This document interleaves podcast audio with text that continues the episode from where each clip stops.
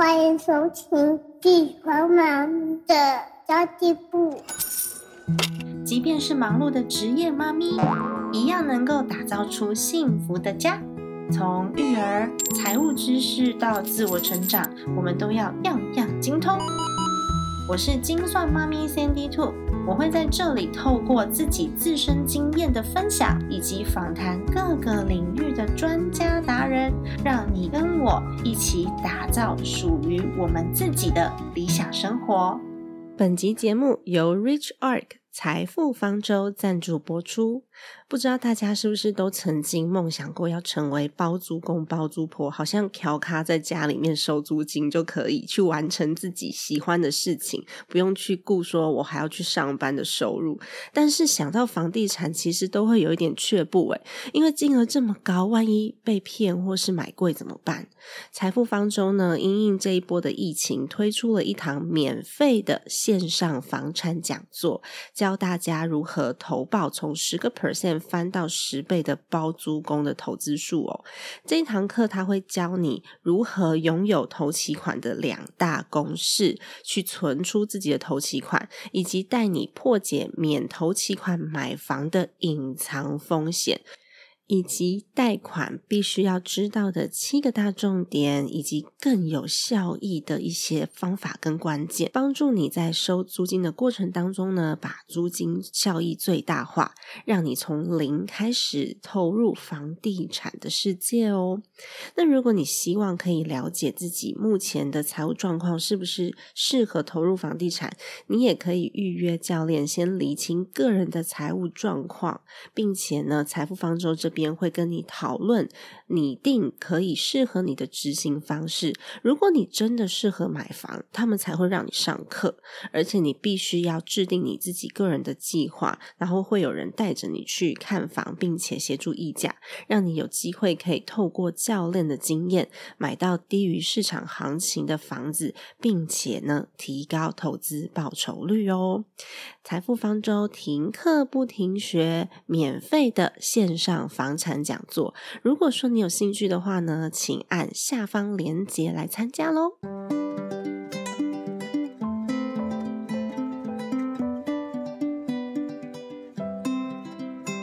Hello，大家好，我是陪你精算生活、创造理想人生的 Sandy Two。居家上班已经第三周了，我还是老话一句，想要问各位妈妈们：Hello，你们大家都好吗？因为我最近其实白天就是陪着小孩嘛，因为小孩两岁九个月，就不需要我多说了。六岁以下的小孩都是猴孩子，尤其是小男生，所以花了非常多的时间在陪伴孩子的身上。然后有时候也会到了中午想说啊，糟糕了，要吃什么？所以我今天想要跟大家分享的是，即便在这样就是比较挑战的环境当中，我们如何用逆风飞翔的心态，让逆境成为自己成长的养分。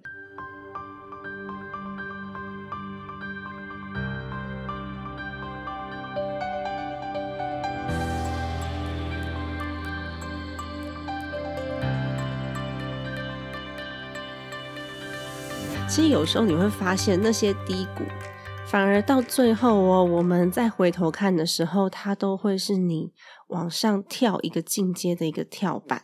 能够面对低谷的人，都有能力为自己开创新的人生转机。那这次的危机其实是全球的，全世界几乎是没有一个人可以避得开。呃，不论是经济上面还是健康上面，其实都是哦。那也许这样子的现实会带给我们很多的无力感跟害怕。如果大家有我的 Facebook 的话，就会发现我的 Facebook 最近分享的都是陪孩子玩，然后还有我怎么样。无法工作，所以我的工作延迟进度的一个现状，其实大家的现状应该都差差不多吧。但是用什么心情面对，用什么情绪面对，就是我们能不能够逆风而上的关键点。有一阵子情绪非常非常的低落，原因是我没有办法白天没有办法工作，所以我几乎都是。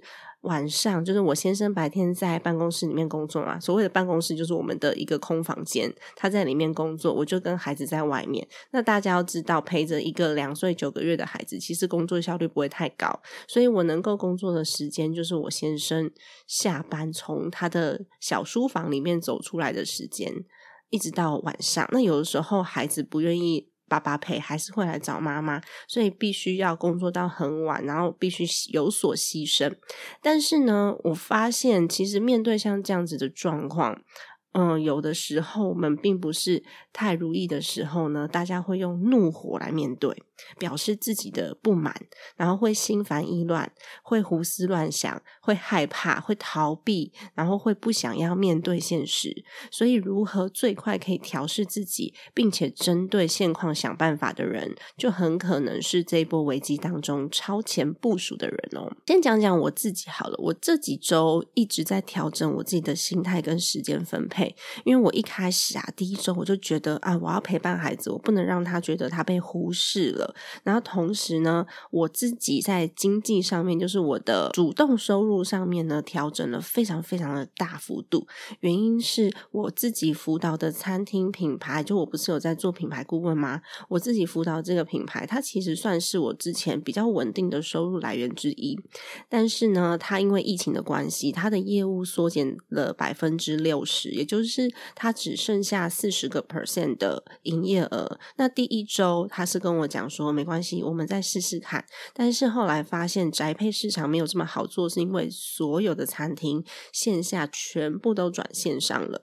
所以现在呢，所有的餐厅都在拼低价策略，然后再加上后来冷冻也没有办法如期的外送的时候呢，就会发现我们在运送上面也也有一些些的挑战。那这个时候那间餐厅呢，他就希望可以跟我停止顾问服务的合约，所以呢，我在第一周就失业喽。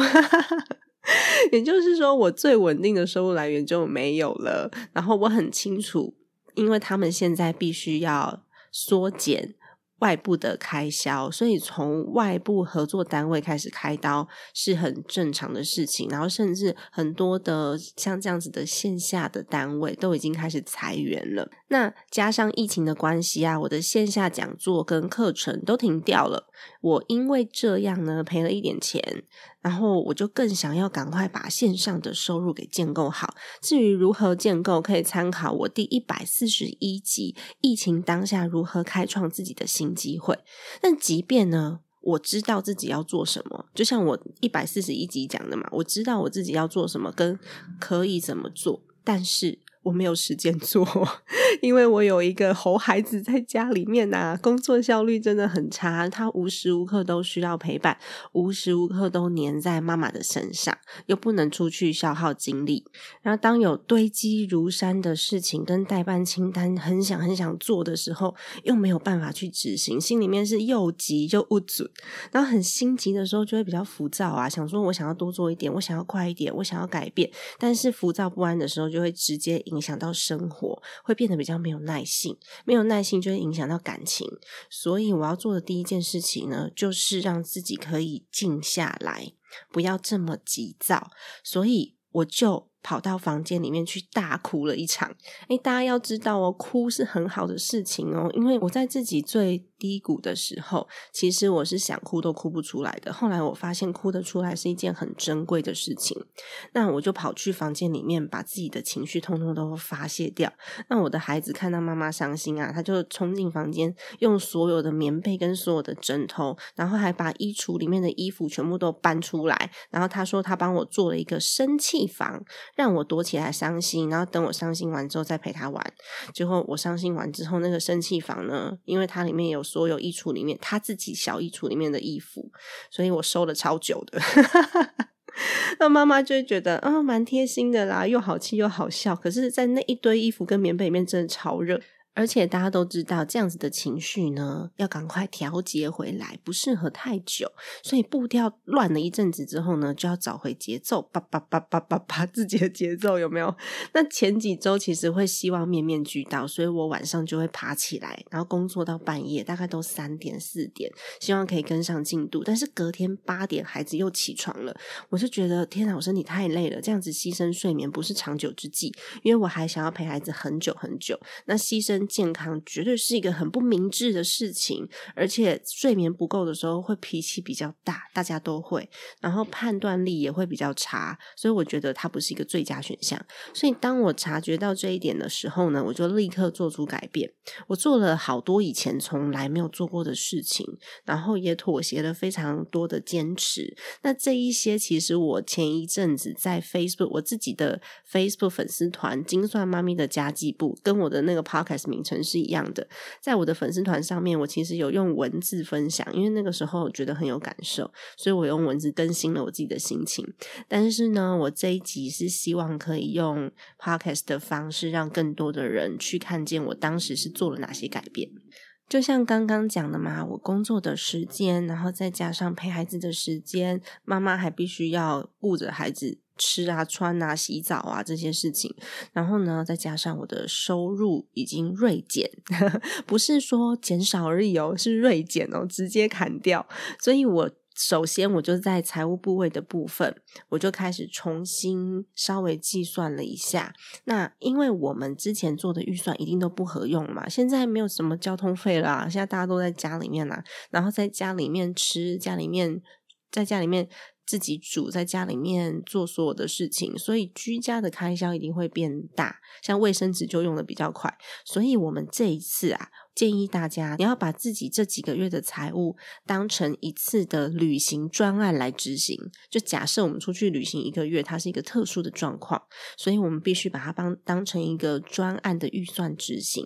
因为它毕竟不是长期的，所以我们不需要去更改长期预算的部位，除非我们回复到正常的工作状态，就是疫情过去之后。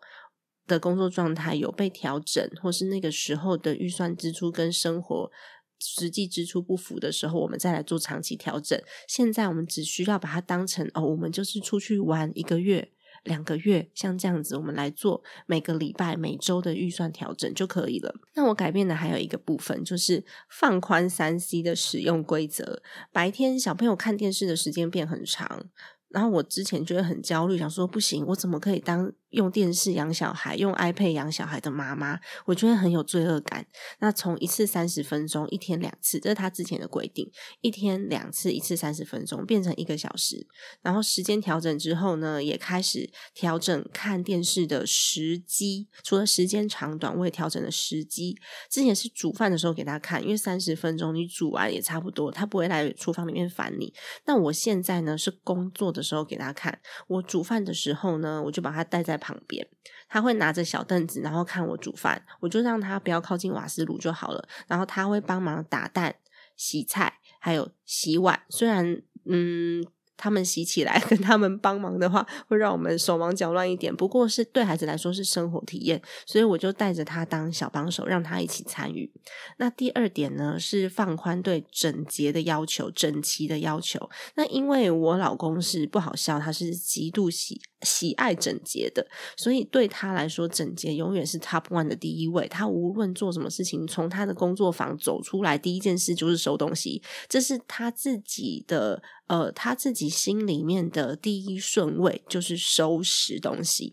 那之前是规定玩具一定要收一样玩一样，但是两岁半的孩子成天都在玩，他只要醒着的时候他就在玩。如果我们必须要整天收玩具，那什么事情都不用做了。那时候我跟我英国的妹妹我们在交流，因为他们英国封城是一封好几个月嘛。那我妹也说啊，玩你就让它炸掉吧，反正晚上一次收，这样你才不会去影响到你自己。其他的工作，不然的话，我们整天在收玩具，会影响到非常非常多多其他，压缩到其他工作的时间，或是我们休息的时间。毕竟在家工作还是要休息的。那两岁多的孩子整天玩，家不可能有。干净的时候，地板上一定会有积木啊，会有车车啊，或者是会有饼干屑啊，这些都是正常的。所以就放宽心，不要看不顺眼马上收。反正呢，他们都还要玩好久，说不定我们还要在一个月之后，哦，现在直接放暑假嘞，不是一个月嘞。那我们还要再等到暑假结束之后，他们才会回去上课哦。所以炸完锅一段时间再来收，一天收两次，就是中午吃饭跟晚上睡觉前收就可以了。那第三点，我是觉得。诶，拆解工作的步骤跟善用语音记录还蛮有用的耶。我之前呢，因为孩子上课是三点半下课，所以我的工作专注度会非常高。因为那个时候他三点半下课嘛，那我要趁他幼幼班放学之前把工作做好。所以我通常是决定好今天的工作进度之后，我就开始连续两三个小时，心无旁骛，什么都不想，然后我就戴着耳机，然后听着轻音乐。诶，我是要听音乐工作的人哦，太安静的话，我其实反而没办法工作。我超奇怪的，我就听着那个轻音乐。然后把完成的项目在小孩下课之前全部完成。那现在呢？因为孩子都一直在身边，我们没有那个安静的两三小时，所以现在就不要想着一次完成任务了，只要把大纲写下来，然后其他想法你可以用语音去记录，因为不可能有一个安静的两三个小时，除非是半夜。因为孩子现在其实他们精力无处发泄，晚上睡觉的时间也比平常晚个两三个小时了，所以我们晚上的时间其实也蛮难应用的。那怕自己忘记重点，所以只能够赶快记下重点。那这些骨干完成的时候呢，重要的内容就在小孩看电视或是睡觉的时间完成。所以我现在的 Word 答案看起来就不是一篇文章哦，看起来全部都是单词、单字跟句子。然后我就可以在 有空的时候坐下来，有时候很吃自己原先的能力，因为我就看着那些单字跟单词，我就把事情完成，就是把录音完成，或是把我要做的事情。就做完了，我也不一定要把它写下来。然后还有一点，我觉得很重要的是，可以通话就不要打字。第四点哦，可以通话就不要打字。呃，这一点我觉得对我帮助非常非常大，因为以前回来啊、回 email 啊，都是抱着手机啪啪啪啪啪这样打字嘛，那双手都在粘在手机上面，没有办法做其他事情。那我现在就是少打字，尽量打电话，连录语音都不要，因为我。一只手按着那个语音，不是要一直按着才能录那个 line 的语音吗？然后小孩子就会扒着我另外一只手，说：“妈妈，你不要跟电话讲话。”他就会把我的手扒开。那现在呢，我就是直接开扩音，然后把扩音放在旁边。第一点好处是我用说的讯息比较清楚。第二点是开扩音的时候，我的两只手可以做其他事情，例如说我可以把他手绑起来，说你不要碰妈妈电话，或者是陪他玩粘土、玩积木，陪他画画，他就比较不会去在意我在跟其他人讲话了。第五点是开会的时间，你可以安排一些静态的活动。静态的陪伴其实很适合开会。你坐在小孩子旁边陪他，就像刚刚讲的玩积木、玩粘土。那时不时你就关心他一下，说：“哦，这个是飞机，这个是车车。”OK，那语音不用一直开嘛？我我要讲话的时候才开啊。这时候你就拿个小椅子，把电脑跟文件放在旁边。只要孩子觉得你在他身边，他们就会比较安心。不然的话，其实孩子有一阵子他非常厌恶电脑，诶他只要看到电脑，他就把电脑合起来。我只要走掉，他就把电脑合起来。我只要起个身上厕所或者是倒水，他就把把电脑合起来，或是或是把我的笔记本拿走藏起来之类的，因为他很讨厌这些东西。对孩子来说，电脑啊、笔记本啊，跟妈妈的用具、文具这些东西是抢走他妈妈的东西，所以呢，他就不喜欢他们。那我觉得这时候亲子之间就会产生微妙的变化，因为有些妈妈可能真的是手上很忙，尤其是还要上班，有主管在盯的时候，手上很忙，他就想说走走走走开，妈妈在忙。而这时候呢，小孩子也会受伤。因为他们其实没有要什么，他们就是很爱妈妈而已。那这时候就有可能，因为他被我们忽略了，所以他觉得很伤心。我是尽量避免这一点，所以我都跟他用讲的。但是其实用讲的孩子有时候还是会很鲁，那不如就是同时我们可以做两件事。就是陪孩子跟开会可以同时进行。我觉得我最酷的是，还有一次在开会的时候，因为不是轮到我发言，是别人在发言，所以我就把电脑拿进去厨房里面，一边煮饭一边开会。那我觉得这都是可以安排的啦。当然专注力会稍微比较差一点，我也会先跟伙伴讲说：“哎，那个会议记录事后，你们你们再发给我，就不好意思，我现在要先去忙一下下。我会听，但是我可能没有办法这么专心。”我会跟伙伴先讲，然后第五点就是让孩子一起参与活动，因为小朋友其实蛮缠人的。那他们在缠着人的时候，我们就算了吧，就干脆做一些可以两个人一起完成，可以跟孩子一起完成的事情。那至少你想做的事情有进度啊。就例如说，我之前一直想要每天做运动，但其实我没有做到。我不是一个运动咖，就我会在我自己想要做一个挑战的时候，我去进行。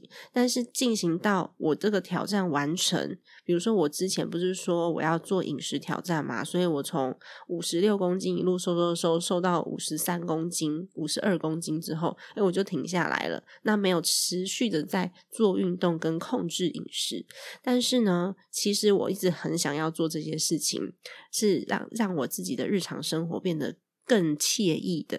那这时候既然没有办法工作，那我就陪着他做一些我想做的事情，而且是可以带着他做的。例如说，每天做运动、做料理，因为。幼董现在就是我的孩子，现在就负责洗菜、打蛋跟洗碗嘛。但洗不会破的碗，然后还有追剧，像《火神的眼泪》，我也是跟孩子一起看的，一起追剧。你要选那种不要是悬疑、暴力，或者是有不好的负面影响的片子，因为孩子还是没有办法去判断是非，所以。我们选的片子是那种有趣啊、浪漫，或者是有一些教育意义的。其实你只要跟他说好，就是三十分钟他看卡通，然后其他的时间妈妈看完这一集之后就会关电视，而不是。让他们习惯一打开电视就得是卡通，这样孩子会变成霸道，因为他会觉得那个电视是他的，所以我就跟着他一起追剧，然后还有织毛线啊，或者是你想要做一些打击乐啊、乌克丽丽啊，就是这种你之前没有什么在做的事。像我之前也很少做料理，但是我前几天就是跟小朋友一起做了面疙瘩。然后煎饼，还有做麻吉小面包，就每天做一些，我可我们可以一起互动，然后我也会有所学习哦。就像做运动，我就每天连续运动嘛。到现在，我前几天在我自己的 Facebook 上面分享，也是粉丝团啊，精算妈咪的家计部粉丝团，我就有分享，就是我深蹲，我打十位曲打怪，然后深蹲已经满五百下。超夸张的！我以前从来没有办法，就是连续做这么多天的运动，那当然会累。然后我发现我的记忆力变得比较好，诶之前是大概十分钟就喘了，我现在可以做超三十分钟以上。然后每天研究新的料理，还有我的美术功力变超强。我居然自己用纸箱做了一台消防车，然后是可以穿戴在身上的。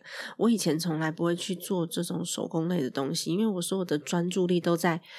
行销啊、企划啊、策略啊、财务啊这些上面，我从来没有专注在美术上。这个项目对我来说是缺乏的，美术啊、料理啊这些，因为以前的那个工作压力比较大的关系，所以我平常的生活就比较枯燥。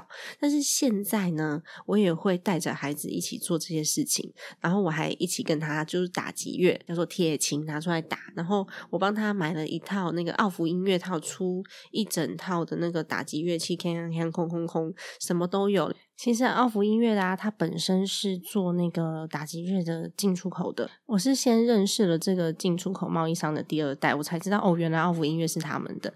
然后透过他，我才知道说哦，原来他们有零售一些小朋友的这些打击乐器。然后我就上网去买。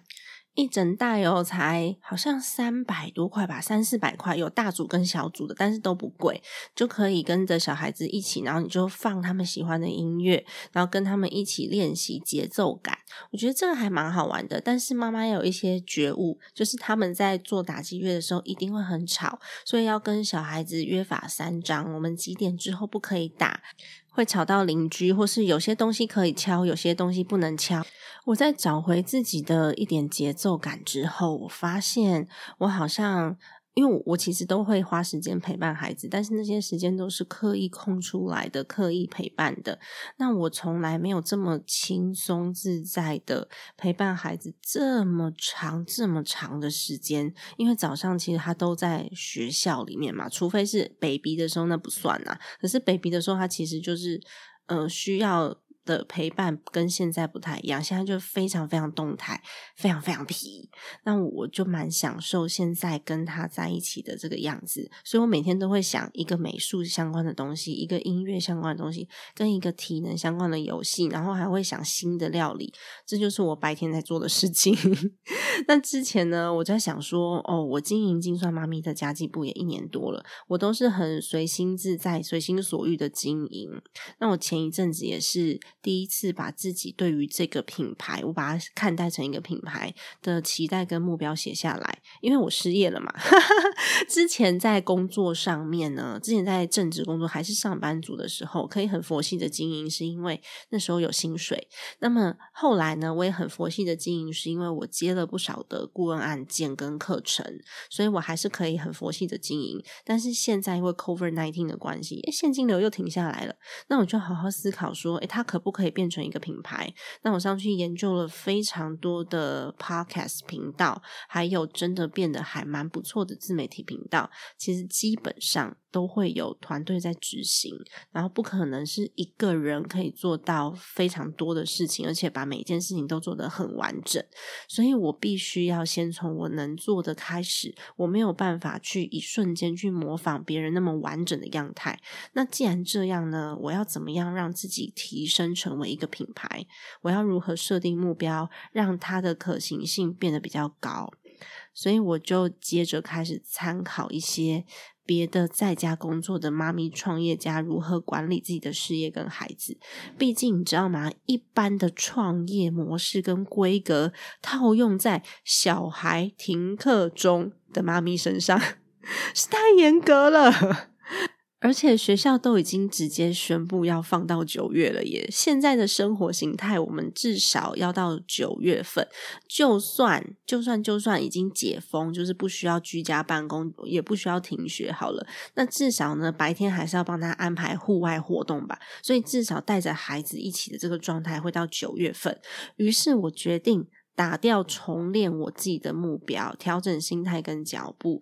那由于收入减少嘛，所以我的计划必须从有收入的项目开始，接了一些线上免费的讲座，去免费曝光，让大家知道说我可以讲线上讲座。然后我其实最近有半夜起来录制我的呃家庭理财系列的课程，大约完成度已经百分之六十了。如果真的已经全部完成了，我就会告诉大家。其实我。那个时候啊，还蛮担心我的作品不够完整的。就像之前跟大家讲的嘛，去参考了一些还蛮不错的作品之后呢，我就会担心，我如果在家这样做。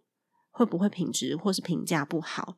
但是当我认知到市场上那一些，它有很漂亮的动画，然后有音乐，而且有有什么转场运镜，然后还会有很漂亮的简报，还有很漂亮的学习单，就是这些东西，这些课程背后都有大量的人力跟技术团队的支持，才有办法做，而且还会做课前的问卷啊，然后课后的检讨啊，线上线下的活动啊。那当我自己想要。一个人完成的时候呢，他会是非常大的负担，要去达成那样子的样貌。所以我决定放宽心，从我自己可以做到的事情开始。重点还是我的内容是要让大家有办法学到东西，然后有办法执行的。那就算我没有很漂亮的动画，或者是嗯，我化妆化的没有很好看，所以我在荧幕上面可能头发有点乱，那又怎样呢？就是内容才是最重要的。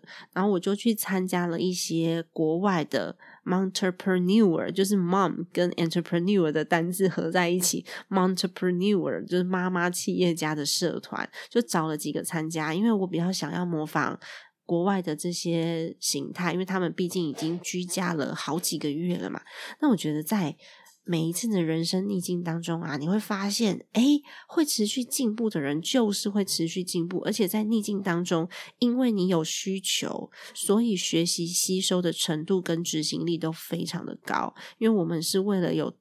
更多的学习，更多的期待，更多的产出，所以我们才去实践的嘛，动力超强。这就是我现阶段的充电的任务，然后去找找还有哪一些机会可以尝试。我是觉得啦，只要你有在为自己做些什么，将来都有可能成为那个翻转的机会，因为你现在的学习对你未来带来了影响。那虽然孩子在。在家里面，我真的很难工作。然后我就是算了，说就是舍弃一些对完美的的样态的期待，然后放宽心陪孩子。这时候我就发现呢，很长时间陪着他，我就不再是从老师口中就是听到孩子的成长状态，反而是我自己陪伴他当中，我会发现他的所有的改变。之前虽然呢，放学之后都是我们自己在陪孩子。然后我会发现说，哦，孩子有一些成长，但是孩子在学校里面的学习，我们其实参与不到，所以他有一些成长的脚步是都都是听老师讲的。那我现在就是放宽心，我就发现，哎。他长大好多，他怎么这个也会，那个也会，是有的时候我们短时间的陪伴观察不到的。然后他会带给我很多惊喜跟温暖。就你会发现，小孩子在身边很难做事，但是呢，也是因为有他有孩子，所以我们才会有这么多的动力，这么多的希望，还有这么多想要完成的事情，然后想要创造的幸福跟美好，然后深度的去参与孩子的成长，就不只是透过老师来了解孩子。的学习进度了，然后我也会渐渐的去感谢这段时光。我发现我的孩子真的还让我蛮骄傲的耶，他学会好多东西是我之前没有教过他的。然后我就问他说：“这是从哪里学来的呀？”尤其是最近啊，因为九九都在家里做实验，因为他自己的小朋友科学的实验频道阿俊日常也要拍摄嘛，那当然是。就 会在我家做实验呐，孩子跟着他一起做。他现在对科学非常非常非常的有兴趣，才两岁九个月，然后每次问我说：“这是什么原理？这是什么原理？”我回答不出来耶。但是我觉得他每一天的进步都好让我骄傲哦。那我觉得我们不需要太苛责自己，因为我们永远都是孩子心中的好妈妈。那些教养书上面都会教我们说啊，陪伴的时候就是要全心全意啊，然后孩子会感受到你是不是分心啊，或者是没有去观察到孩子当下想要跟你传达的这些小动作。但是呢，我们能够做就尽量做。但是如果不行的话呢？毕竟在家工作的职业妈咪，我们不是带孩子而已，也不是工作而已，我们还是要为了家庭经济付出贡献的。所以要做到无时无刻的全心陪伴，真的很困难。那不要对这一点有罪恶感，因为无论如何，我们都是孩子心中最好的妈妈，也是孩子的唯一。那我在。忙其他事情的时候，我有个小 paper 跟大家分享。我会先跟孩子解释我现在要做什么。那即便他有可能会不同意，我说妈妈现在要开会，他有可能会不同意，他还是在旁边一直拉我的手。但是至少我先跟他解释了，让他有个底，知道说为什么我现在不能够陪他，或是为什么我现在不能够分心听他说话。我有解释，他不接受，但是。至少他知道了，他不会觉得说我很受伤，或是妈妈是故意的。我相信只要尽力，然后真心，小孩其实会懂，他就只是很鲁想要陪而已，但他其实懂，你知道吗？重点是我们必须用。成长的心态去看每一天，所谓的成长是我们自己的成长，妈妈的成长，多一点的尝试，多一点的改变。既然都已经要跳出舒适圈了，就让自己有多一点学习，然后让自己看。呃，疫情过去之后，有没有更多更多的机会？那坦白说，我觉得我已经算是很幸运的人了，因为之前有接过很多的外部邀请，实体课程跟讲座都有，所以其实这些内容我已经有了。那变成线上课程这件事情，对我们来说，我最大的问题是挑战啦，因为我真的排不出时间。我现在就看到很多人在线上免费分享啊，或者是互动啊，然后做了非常非常多的事情，但是因为我陪着孩子，所以我。没有时间，但是我的优势是，即便我没有时间，但是呢，我们这种就是三十几岁还快接近四十岁，算是年轻人吧。我觉得啦，就是最美丽的年纪。这些这个这个年纪的我们，就是运用线上工具，并不是太困难。我们不用像一些就是比较长辈的讲师，或者是我现在我我外婆超强的，因为我外婆是一贯道的点传师，她现在要讲课，她八十几岁，快九十岁了，她用她用 Line，然后她用 Zoom，她都学会了。那我们这些我们这些算是年轻人的人。对我来说，就是做成线上课程不算是困难的事，但困难的是安排出时间，所以这也是需要调整的地方。我没有办法跟一般人一样这么积极，每天都在线上，但是至少就做出这些东西，我我的效率是好的，这是第一点。那第二点是，虽然我自己的投资部位没有带给我现金流。因为我之前自己的主动收入现金流算是不差，所以我就觉得那我都全部都放到长期投资的工具里面好了，所以导致我现在呢账面上看起来是赚钱的，但是我每个月其实是没有现金流在手上。那因为我的每一个款项都是专款专用的计划，所以我也不可能去把。投资的这个账户解掉，所以这就是我现在面临的问题。那你说我们紧急预备金当然是有啊，但是我本人就是可以赚钱，不要动到紧急预备金才是我的最大目标。所以现在呢，我就要很积极的把这个现金流给转正。那我很不喜欢停滞的感觉，所以我之前才会躲到房间里面去大哭了一场。